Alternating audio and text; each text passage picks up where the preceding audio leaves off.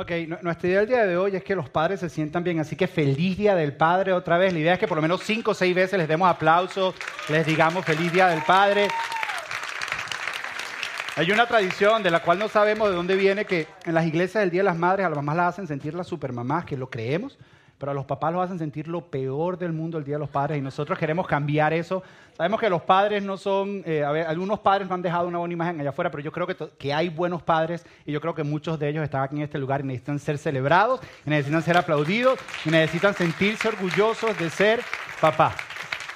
Ahora, eh, antes de continuar, al final no van a haber anuncios, solo un pequeño anuncio. Si quieres ser parte de Teopraxis, que es lo que estamos haciendo nosotros ahorita en el verano, que no hay grupos, que son teología práctica para la vida. A la salida pasa por información y te dan toda la información necesaria por el centro de información. Ahora, eh, hoy es un día de los padres un poco diferente porque por lo general el día de los padres se hace una enseñanza acerca de los papás. Pero este año, tanto para el Día de las Madres como para el Día de los Padres, decidimos nosotros continuar con la serie que estábamos y simplemente hacer una reunión súper especial, pero continuábamos con la serie. El Día de las Madres empezamos una serie, el día de hoy vamos a continuar con una serie que hemos estado haciendo. Ahora, esta serie y lo que vamos a hablar hoy si eres papá, lo que vamos a hablar se va a aplicar perfectamente a tu rol de papá, aunque el mensaje no es solo para los papás. Hemos estado hablando de esta serie que se llama Yo Soy. Y el fundamento, la premisa de la serie es la siguiente. Hay una diferencia entre conocer a alguien y conocer acerca de alguien. Los psicólogos dicen que si tú conoces acerca de una persona no significa que conoces a la persona, que tienes que conocer a la persona. Uno de los mejores ejemplos que se me viene es el doctor de mi esposa. El doctor de mi esposa conoce cosas de mi esposa que yo no conozco tipo de sangre y un montón de cosas y medicamentos y cómo reaccionaría ella a ciertos medicamentos y eso, y cosas internas de ella que yo ni sé, pero no la conoce a ella como yo la conozco. Yo conozco sus temores, conozco su corazón, conozco sus sueños, conozco sus, sus debilidades, la conozco a ella, hay una diferencia. Y la psicología dice que esto es lo que se llama información impersonal, te lleva a tener una relación impersonal, información personal, información detallada de la persona, que no es externa, no es superficial, es más, es más personal. La información impersonal te lleva a tener una relación impersonal con la persona, la, información personal te lleva a tener una relación personal con la persona. Nosotros creemos que muchos de nosotros hemos crecido teniendo una relación impersonal con Jesús. Nos han dado mucha información acerca de Jesús, sabemos que Jesús existe, sabemos que murió, sabemos todo lo que Jesús hizo, pero no conocemos a Jesús. No conocemos lo que hay en su corazón, no conocemos sus deseos, no conocemos sus sueños para nosotros. Y lo que hemos querido hacer con esta serie es evaluar o examinar todos los yo sois de Jesús. Jesús en el libro de Juan, que el libro de Juan es una biografía de la vida de Jesús. En el libro de Juan, él dijo siete declaraciones donde él decía yo soy. Y en cada una de ellas estaba expresando lo que había en su corazón. Hemos explorado dos de ellas vamos a hacer la tercera. No vamos a ver las siete, vamos a ver cuatro nada más. ¿Por qué? Porque si yo hago una serie de más de cuatro semanas en esta iglesia, me votan. Entonces tengo que mantener las series a cuatro semanas, tres semanas. Si la hago de cinco, dejan de venir porque les parece muy aburrido. Las otras tres las pueden leer en la Biblia, están ahí. ¿ok? Hasta ahora hemos explorado, yo soy la luz, que significa que Jesús es la esperanza. Esperanza para un cambio. Hemos explorado, yo soy el pan, que significa que Jesús es tu sustento y significa lo que es tu todo. Para poder explorar el próximo yo soy que vamos a ver hoy, tengo que confesarles algo. Algo acerca de mí que te va a ayudar a conocerme un poco más. Y es que yo soy un enfermo de la productividad. Soy un freak de productividad. Los que los psicólogos llamarían soy un tipo A de persona, tipo orientado al desempeño. A mí me gusta lograr cosas, terminar cosas.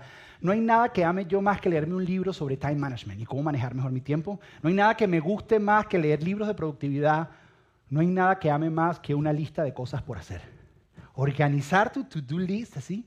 He, probado todas las aplicaciones habidas y por haber, Things, OmniFocus, OneDrive, lo que sea, Evernote, todo lo he probado. Y no hay nada en mi andar, en mi diario vivir, cuando yo estoy frente a la computadora, no hay nada que me llene más de satisfacción que cuando veo una lista como esta y digo, llamar a Luis y hacer esto. Tú no te imaginas. Yo cuando hago las reuniones lo hago y los chicos me dicen, es solo para hacerle así, ¿verdad? Porque, para que se vea. tengo que mandarle un email a Mario. Mario, ¿recibiste el email? Seguro lo recibiste. Porque mira, se lo mandé. Ah, tú no te imaginas la satisfacción que eso me... O, o preparar la enseñanza, que obviamente la preparé porque por eso les estoy hablando el día de hoy. Pero no hay nada que me llene a mí más de satisfacción y de alegría que poder marcar esas listas, esos, esos items de la lista y poderlos... Tú no te imaginas lo que yo siento. Me siento ganador, me siento exitoso. Ahora, al parecer no soy el único porque hice una búsqueda bien breve en Amazon el día de ayer y puse Time Management para ver cuántos libros habían y hay más de 151 mil libros escritos acerca de Time Management nada más. Me puse en Google a buscar y en Google hay más de 60 millones de artículos acerca de Time Management.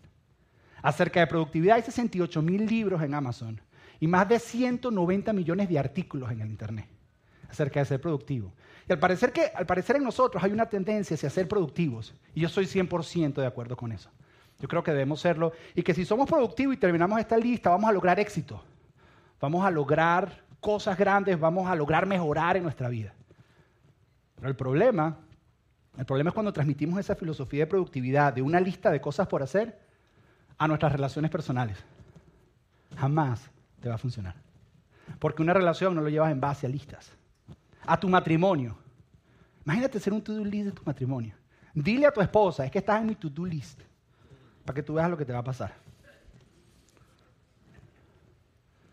Pero también es un peligro cuando tratamos de transferir esta filosofía de cosas que hacer y listas de cosas que hacer a nuestra vida espiritual, a nuestro caminar espiritual. De alguna manera nosotros creemos que si cumplo esta lista de cosas espirituales que yo mismo me he puesto o que una organización religiosa te ha puesto, entonces vas a madurar espiritualmente.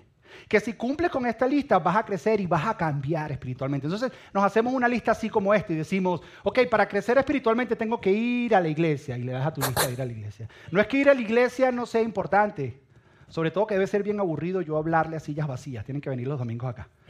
Pero cumplir con un item de una lista no es lo que te hace madurar espiritualmente. O decir, leer el versículo semanal, ¿viste? Ese que te llega por email, que es una vez a la semana que te llega y tú ni lo buscas en la Biblia, está el email encabezado y te explican qué es lo que tiene que decir. Y tú piensas que porque haces eso, entonces creces y maduras espiritualmente. O orar cinco minutos todos los días. Y que tú crees que si cumples todas estas cosas vas a tener éxito espiritualmente. Que tú crees que si cumples esta lista vas a tener éxito en cambiar áreas de tu carácter. Y seamos sinceros, muchos de nosotros hemos tratado la lista y nos hemos frustrado. Muchos de nosotros hemos hecho nuestra propia lista y hemos terminado frustrados y hemos llegado a la conclusión de decir cosas es que es que yo soy así, yo nunca voy a cambiar. Pero como hemos tratado el sistema de lista y no nos funciona y hemos sido diligentes, hemos sido constantes, todo el tiempo lo hacemos, pero llega un momento que decimos, esto no nos está llevando a ningún lado y decimos esas famosas frases, es que yo nunca voy a cambiar, es que nací así y que me acepten así. ¿Sabes qué es lo cómico? Que tú dices eso de ti, pero no lo acepta de más nadie. Porque si tu hijo de dos años empieza a tirar comida cuando está comiendo, y tú dices, es que él es así. No, tú porque lo amas le enseñas que la comida no se tira. Si tu hijo de 10 años, como mi hijo Matthew, es contestón, él no es contestón, pero digo, si tiene un hijo de 10 años que es contestón, y entonces te dice, es que no contesta, y él te dice, es que yo soy así. Es que tú eres así que te vuelve la cabeza. Porque tú no lo dejas que sea así. ¿Por qué? Porque le va a hacer daño en la vida. Le va a hacer daño en la vida y tú dices, porque yo lo amo, no puede ser así. Mi esposa, una esposa, que tengas una esposa y tu esposa es, ah, es que yo soy compradora compulsiva, yo soy así, tienes que trabajar más. Tú le dices, o cambias o nos vamos a la bancarrota, porque tú dices, porque yo te amo, tienes, tienes que cambiar. De la misma manera, tu Padre Celestial que te ama, él dice, tú tienes que cambiar. Tú no eres así, tú, no. Hay, algo, yo quiero algo mejor para ti. Es más, tú mismo quieres cambiar. Por eso hiciste tu lista de cosas para tratar de cambiar. Lo único es que te frustraste. Entonces, Dios nos da una estrategia diferente, que no es una lista de reglas o mandamientos a cumplir. Es una estrategia completamente diferente. Cambia nuestra manera de pensar, cambia nuestra manera de vivir. Nos da nuevos recursos y nuevos medios. Y cuando digo que es diferente, es porque, por ejemplo, cuando vamos a hablar acerca de la honestidad y si queremos ver más efectividad para ser personas honestas, por lo general las iglesias lo que hacen es que buscan una historia acerca de la honestidad en la Biblia. Y te contamos la historia de la honestidad y después te decimos siete pasos para ser honesto.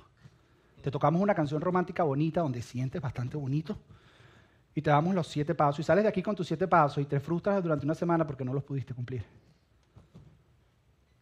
Queremos que una persona sea paciente y buscamos en la Biblia una historia acerca de la paciencia.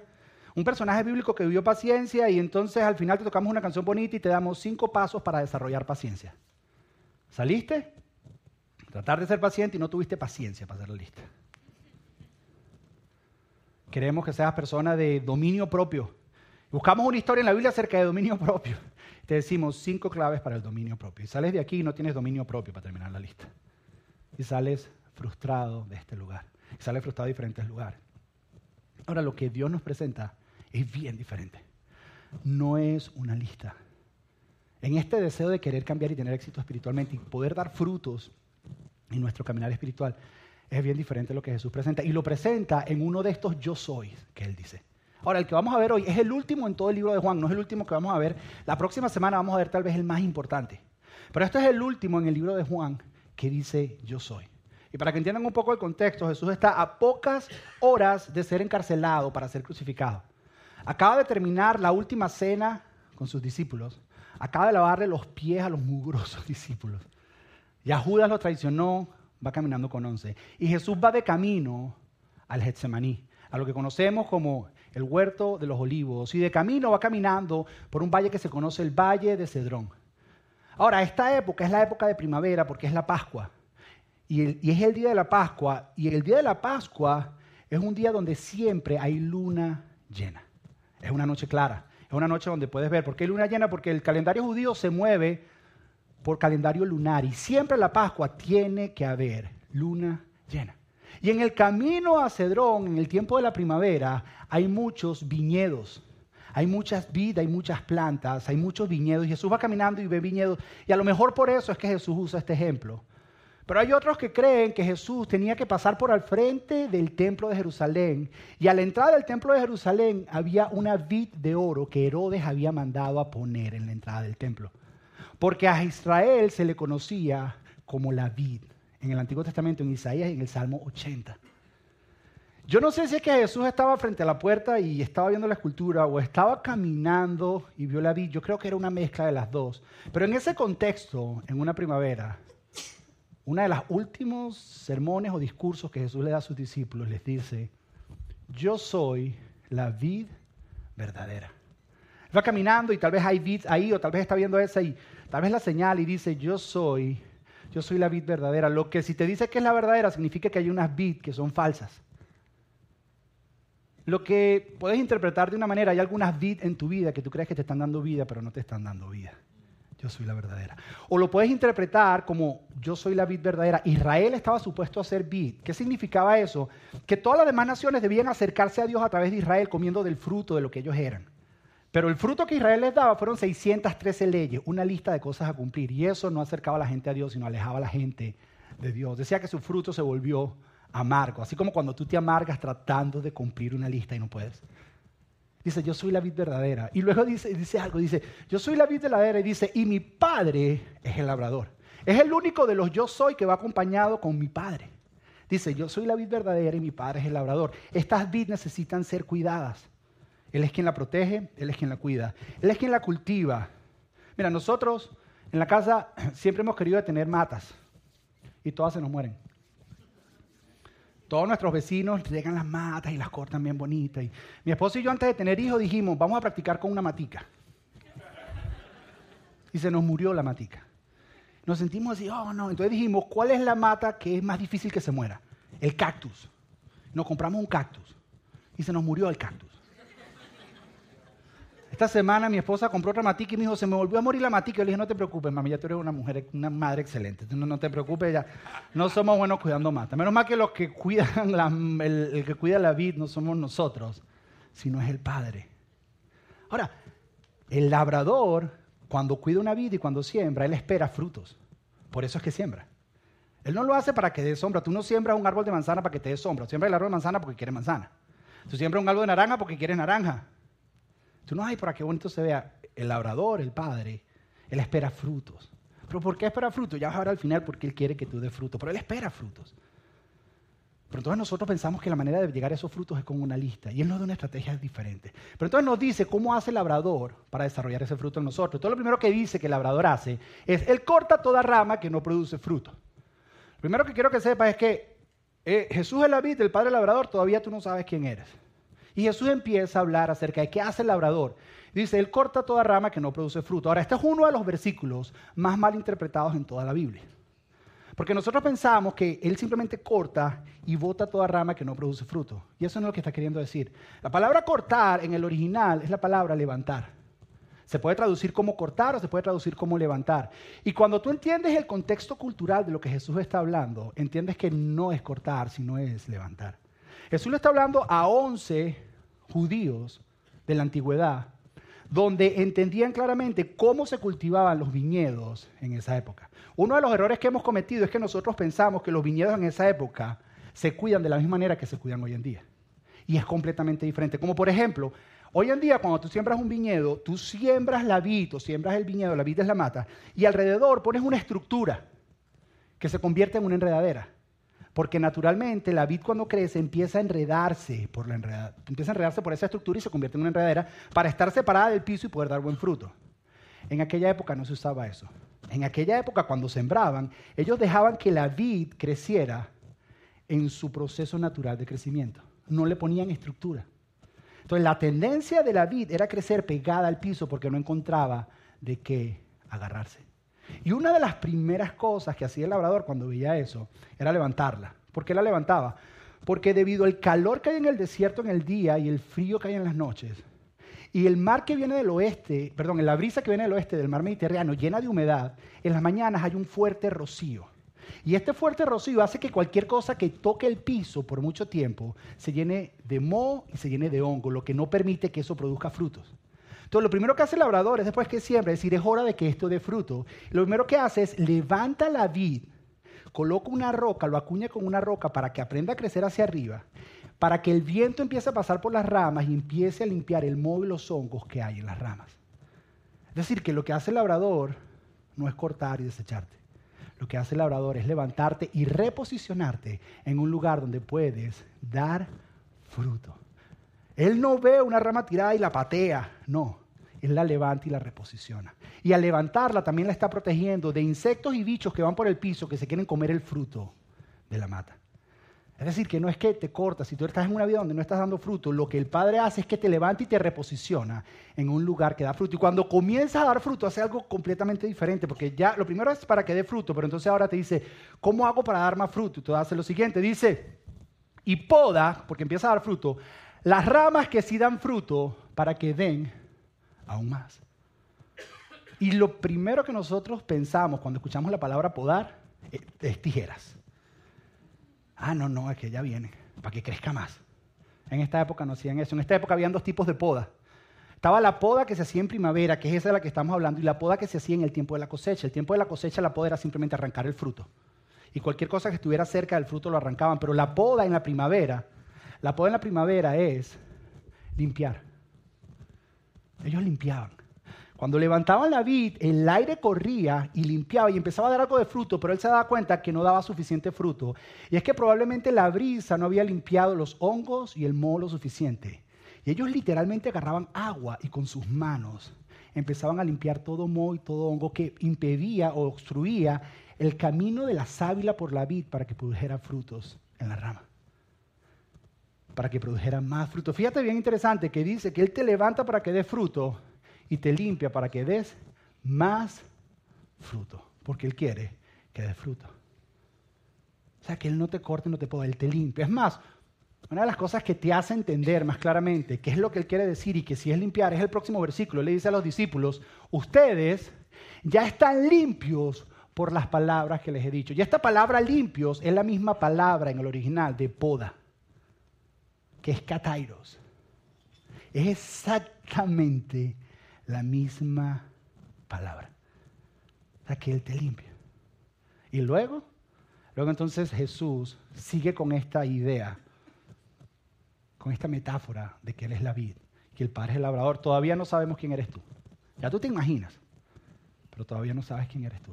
Y continúa y dice, permanezcan en mí, yo permaneceré en ustedes. Y esta idea de permanecer, vamos ahorita a experimentarla más a profundo, pero luego dice, pues una rama no puede producir frutos si la cortan de la vid.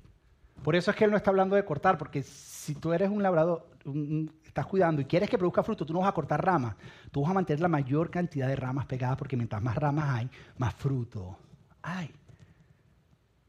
Y él dice, una rama no puede producir fruto. Esto es como si yo imagino, imagínate tú viendo una rama de esas en una vid dando fruto y tú fueras a entrevistarla. Y le preguntaras, hey rama, ¿cómo haces para dar fruto?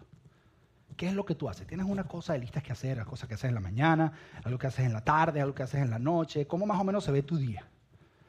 La rama te diría, yo lo único que hago es estar pegado. Mi único trabajo es estar pegado al tronco. Eso es lo único que yo hago. Pero no haces otras cosas. No, no, no. Mi trabajo es confiar. La responsabilidad del fruto no viene en la rama, la responsabilidad del fruto está en la vid. La responsabilidad de producir fruto, la rama no hace nada, la rama lo único que hace es estar pegado del tronco, estar pegado de la vid y el fruto sale solo. Yo lo único que hago es yo me enfoco en estar pegado. Y cuando viene el tiempo de la cosecha, yo tengo que confiar que la vid va a producir fruto. Yo tengo que confiar. Cuando hay sequía que no llueve, yo tengo que confiar que el sistema de ramas o de raíces de la vid va a hacer que por las sábilas corra suficiente sábila y que llegue a donde yo estoy y que produzca fruto.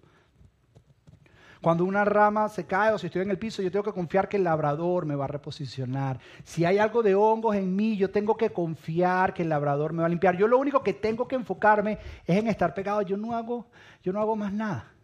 Yo lo único es, es estoy pegado. Y se ha comprobado, se ha comprobado que las ramas que están más pegadas a la vid son las que producen más fruto.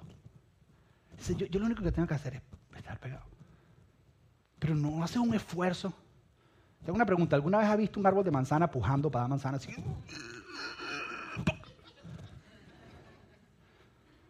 ¿Alguna vez has visto, no sé si has visto una, un árbol de naranja y pujando? No, ellos solo están pegados y el fruto sale natural. Ahora, si lo desconectas, no. Pero si está pegado, él sale natural. Muchas veces nosotros queremos frutos en nuestra vida y con el pujar y pujar, realmente lo que estamos es causando tanta tensión que no permitimos que la vida de Jesús fluya a través de nosotros. Y luego Jesús ya nos dice quiénes somos, porque hasta ahora sabemos que Él es la vida y que el Padre es el labrador. Tú tienes una cara de rama que no puedes con ella.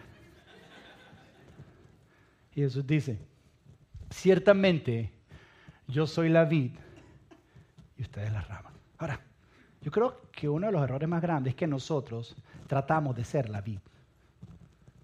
Nosotros queremos ser lo que producimos fruto. Nosotros queremos imitar a la vid y querer ser la vid. Y una de las implicaciones más grandes de estos yo soy de Jesús es que si Jesús dice yo soy, eso significa que yo no soy. Es así de claro. Si Él dice yo soy, significa que yo no soy. Si Él dice, yo soy la vid, yo soy el que produzco fruto, yo no soy. Ese no es mi trabajo, esa no es mi responsabilidad. Tú eres rama. Tú no eres la vid. No tienes ni que tratar de imitar a la vid, no tienes ni que tratar de ser la vid, no tienes ni que empujar. Tú lo único que tienes que hacer es rama. ¿Y qué hace la rama? Jesús dice, dice, los que permanecen en mí y yo en ellos producirán mucho fruto. Te levanta, das fruto. Te limpia, das más fruto. Te pegas a Jesús, das mucho fruto. Dice, porque separados de mí, y ahora viene esta frase, no puedes hacer nada. Porque tú arrancas una rama de su raíz o arrancas una rama de su tronco y no va a dar frutos. Ahora, aquí la idea que Jesús está transmitiendo es la idea de permanecer. Y esta idea de permanecer, porque esta es la estrategia, no es una lista de cosas que hacer, es permanecer. ¿Qué significa permanecer? Permanecer significa estar, vivir, morar, estar cerca, estar conectado. Eso es lo que es permanecer. Eso es lo que es en el original. Jesús está diciendo, lo único que ustedes tienen que hacer, yo soy la vid, y ustedes son ramas. Yo no sé si le tenía una vida en la mano, yo no sé qué, porque Jesús era... Y dijo, ustedes lo único que tienen que hacer es estar pegados. Ustedes no tienen ni que tratar de imitarme. Jesús dice, no trates de imitarme porque yo soy la vid. O sea, no me imites, yo soy la vid. Seamos sinceros. Si no puedes imitar a Leo Messi, ¿tú crees que vas a imitar a Jesús? No puedes imitar a Michael Jordan. ¿Tú crees que vas a imitar a Jesús? Dice, no trates de imitarme. Es más, es más. Jesús dice, Jesús dice, no tienes ni siquiera que tratar de cambiar.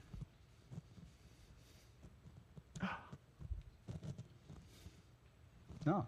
Jesús dice, el esfuerzo que estás poniendo en tratar de cambiar, enfoca esa energía en tratar de permanecer. Tu único enfoque es estar pegado. Y mientras más cerca y más pegado estés, sin tratar de imitar, sin tratar de cambiar, simplemente mantenerte pegado. Eventualmente, con el tiempo, vas a estar caminando por la vida y de repente te sale un fruto. Y tú no estabas ni tratando de cambiar. Tú no estabas ni intentando cambiar esa área en tu vida. Tú no estabas ni, tratando de imitar a Jesús, tú solo estabas caminando cerca de Él. Y de repente empezaste a ver frutos que empezaron a darse en tu vida. Y vas a decir cosas como que, qué increíble, yo no sabía que yo era capaz de hacer eso. A lo que Jesús te dice, no, es que no puedes. Es porque estás pegado a mí y mi vida fluye a través de ti, es que ves estos frutos. Tú, tú no puedes. Tu único trabajo, que no es trabajo, es simplemente estar. Es simplemente permanecer. Es simplemente estar conectados. Y de la misma forma que la sábila corre por el tronco o a las ramas y produce frutos, si tú estás pegado a Jesús de esa misma forma, la vida de Jesús corre por él llega a tu vida y eventualmente empiezas a ver frutos. Pero tu único enfoque, tu energía, lo único que tienes que hacer es estar pegado de Jesús. Si nosotros estamos enfocados en hacer y se trata de permanecer. Hay una diferencia entre hacer y permanecer. Solo tienes que permanecer, estar cerca de Jesús, porque mientras más cerca está la rama de la vid, más fruto da. Ahora quiero darte tres frases, de esas frases de Facebook, Instagram y Twitter. Tres frases que transmiten la misma idea, que se trata de permanecer y no de hacer. Cada una de estas frases es la misma idea de tres maneras diferentes, pero para ver si alguna de ellas te hace clic y terminas de entender lo que estoy queriendo decir. Que te ayuda a ayudar a agarrar este concepto. Y es lo siguiente, piensa en conexión y no en imitación. Imitar, imitar significa que las personas ven la vida de Jesús. Dicen, ok, Jesús hizo esto, hizo esto, hizo esto. Ah, yo voy a hacer los mismos pasos. Y te frustra, porque cuando lees la vida de Jesús te das cuenta que Jesús no era muy constante en las cosas que hacía que un momento se encontraba con los religiosos y le decía, son una cuerda de pecadores. Y luego se encontraba con la pecadora más pecadora y le decía, tú eres amada. Y dices, ya espérate, espérate, espérate, no entiendo. Porque Jesús trataba a cada persona de acuerdo con la historia de esa persona. Y si tú caminas cerca de Jesús, eventualmente vas a aprender a entender qué es lo que él estaba haciendo. Ahora, si piensas en conexión, lo único que tienes que pensar es, yo no estoy tratando de imitar a Jesús. Yo tengo que tratar de estar cerca Jesús. Estar conectado. Y eventualmente, eventualmente se va a ver en mi vida el fruto. No tienes que tratar de cambiar. El segundo es, piensa en relación y no en religión.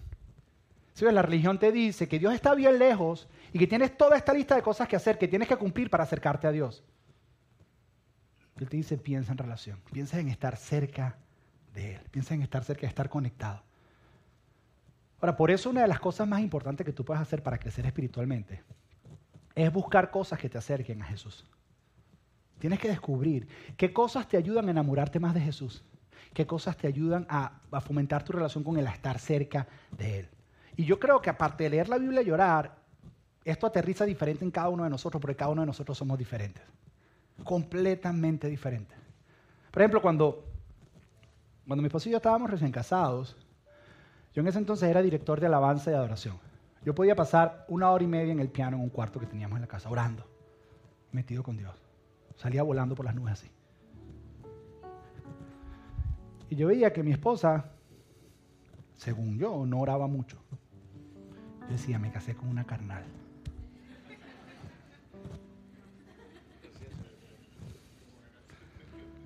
Hasta que un día no sé si ella sabe o no sabe, a lo mejor me estoy metiendo en problemas a contarle esto. Un día, ella dejó su journal en su mesa de noche.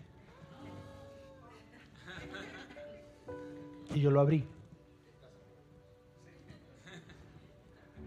Menos mal que es Día Padre. Y leí páginas y páginas de oraciones de ella hacia Dios porque yo quería imponerle a ella que la manera de ella acercarse a Dios era como yo me acercaba a Dios.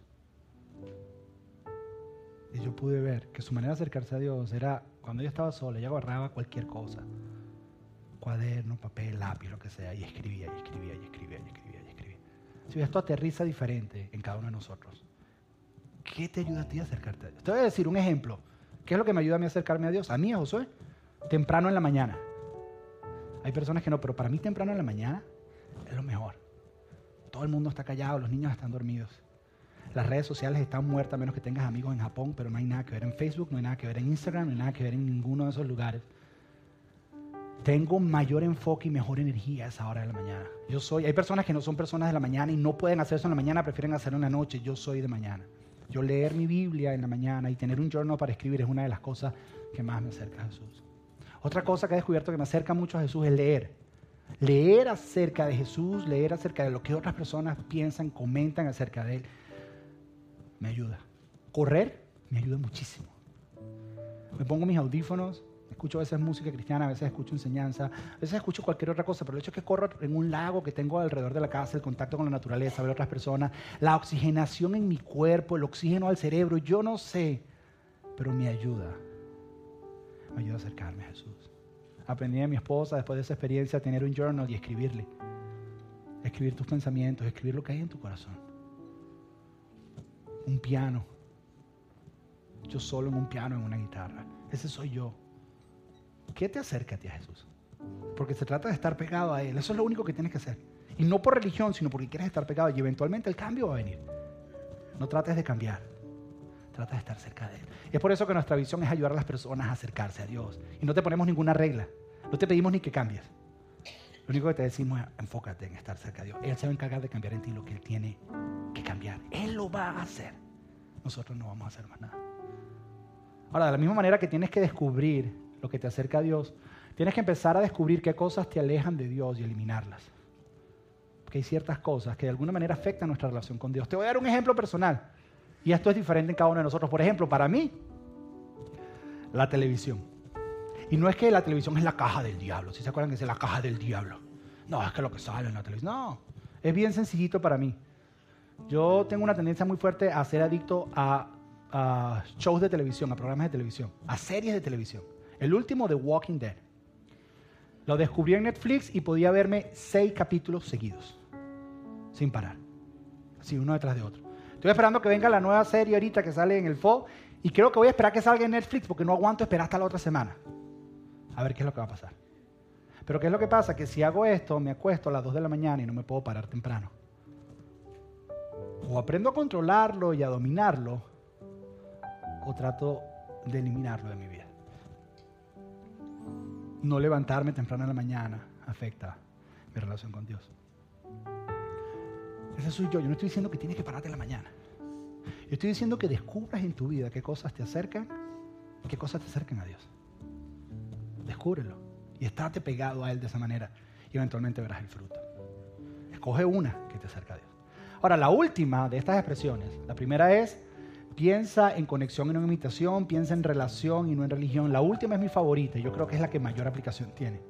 Y es que tienes que tener una actitud de yo no puedo, pero Jesús sí puede a través de mí. Que los cambios que tú quieres hacer en tu vida, tú no los puedes hacer. Es más, has tratado y te has dado cuenta que no puedes. Y es decir, yo no puedo. Pero Jesús, Jesús sí puede. Es decir, yo ya no me aguanto este man. No puedo. Pero Jesús sí puede. Es decir, yo eso, yo eso no lo puedo perdonar. Pero Jesús, Jesús sí puede a través de mí. Es decir, yo no puedo más con esta tentación y yo he intentado y no puedo. Lo único que yo voy a hacer es estar pegado a Jesús y entender que Jesús en su tiempo, Él sí puede. Él sí puede a través de mí. Él es lo único. Yo no puedo. Yo no puedo, pero Jesús. Cuando tú dices yo no puedo, estás sacando una bandera blanca y estás diciendo, ¿sabes que Jesús? Me rindo. Y trato, ya paro de tratar de dirigir yo mi vida. Lo único que voy a hacer es estar pegado a ti, dejar que tu vida fluya a través de mí, que eso sea lo que dirija mi vida. Que ese fruto se dé cuando se tenga que dar. Yo lo único que hago es rendir. Y tal vez la aplicación más práctica de esto es mañana cuando te pares. Y busques eso que te acerca a Dios. Para y diga, yo no puedo. veamos bien sinceros. Todos nosotros tenemos de tres a cuatro tentaciones que son las mismas con las que luchamos toda la vida. Son las por lo menos en mi caso, son las mismas tres o cuatro. A veces quisiera que hubiera otra para variar un poco la cosa y que fuera un poco más divertido. Pero son las mismas tres o cuatro tentaciones toda la vida y toda la vida vas a luchar con ellas. Pero si ya sabes cuáles son, eso significa que en la mañana tú puedes predecir el 90% de los momentos de tensión en tu vida, los momentos de problema y los momentos de tentación en tu vida. Porque sabes con lo que estás luchando. Y en la mañana entonces cuando te paras, tú puedes pararte. Y dependiendo de cuál sea tu intención, puedes decir cosas como, mira Dios, voy para el trabajo y está la muchachita esa que está más buena. Y yo sé que no debo mirar para allá, pero te voy a ser sincero, yo no puedo. Pero Jesús sí puede a través de mí. Es saber que te vas a encontrar solo en tu casa con acceso al internet y que tienes la oportunidad de ver esos lugares en el internet que no debes ver. Y ser sincero y decir, Jesús, yo he tratado y yo no puedo. Pero tú sí puedes a través de mí. Es saber que tu esposo ya te dijo que va a volver a llegar tarde del trabajo y tú decir, ya le tengo la cantaleta lista y no me aguanto. Pero sabes qué, Jesús, yo no puedo. Pero tú, tú sí puedes. Es saber que te vas a encontrar con esa tentación en algún momento del día y decir, Señor, llevo años luchando con esta tentación. ¿Sabes qué, Jesús? Yo no puedo. Pero tú sí puedes. Si tú empiezas a hacer eso hoy, hazlo por 15 días. En 15 días las historias que nos vas a traer, vas a, hacer, vas a decir, tú no te imaginas. Tú no, es que yo, no, que yo no, lo creo. Porque eventualmente cuando estés cerca de Jesús, con esa actitud de yo no puedo, pero tú sí puedes a través de mí, tú vas a ir caminando por la vida y de repente vas a ver frutos que empiezan a salir. Lo más cómico es que ni siquiera estabas tratando de cambiar. Simplemente se dieron de forma natural, sin estar pujando y sin estar intentando. Y son una lista de cosas que hacer. Porque no es religión, porque es relación. ¿Sabes dónde se ve esto más claramente? En las personas que comienzan a seguir a Jesús. Los nuevos en la fe. Porque esas personas no tienen todavía no están intoxicados con religión y no les tienen una lista de cosas y pecados y cosas que no tienen que hacer. Entonces, como no la tienen, lo único que ellos saben es que Jesús los ama, ellos quieren estar cerca de Jesús. Entonces leen la Biblia como sea que la pueden leer, escuchan todas las predicas que pueden escuchar, buscan cosas que los hacen sentir más cerca de Jesús, porque ellos lo que quieren es estar cerca de Jesús, porque algo les pasó que están cambiando sus vidas y eventualmente empiezan a cambiar, pero ellos no están tratando de cambiar y no se dan cuenta. Y personas lo empiezan a ver y le dicen, hay algo en ti que es diferente. Y ellos dicen, yo, ellos ni cuenta se dieron que han cambiado. Ni cuenta se han dado que cambiaron, porque lo único que ellos están haciendo es caminar cerca de Jesús. Y entonces la vida de Jesús empezó a fluir y empezaron a dar fruto, pero ellos ni siquiera estaban tratando de cambiar. Ellos solo estaban caminando con Jesús y ¡pum! Y la gente le dice, ay, estás como cambiado. dice, yo. Es estar, es estar pegado. Ahora, ¿por qué Jesús nos dice esto y por qué es importante? Termino con esto. Jesús cuando termina de dar este último discurso a ellos, al final, como parte de su enseñanza, él siempre al final decía el por qué les estaba diciendo lo que estaba diciendo. Y al final de esto Jesús dice una frase que le está diciendo, este es el por qué, esta es la razón por la cual les estoy hablando, esta, este ejemplo de la vid y las ramas y esta metáfora con nosotros mismos, esta es la razón, esta es la razón por la que Jesús le dice eso a ellos, pero la razón por la que Jesús no lo dijo a nosotros. Jesús termina todo ese discurso diciendo, les digo esto, este ejemplo, para que también tengan mi alegría y que su alegría sea completa. Jesús te dice eso porque Jesús quiere que seas feliz.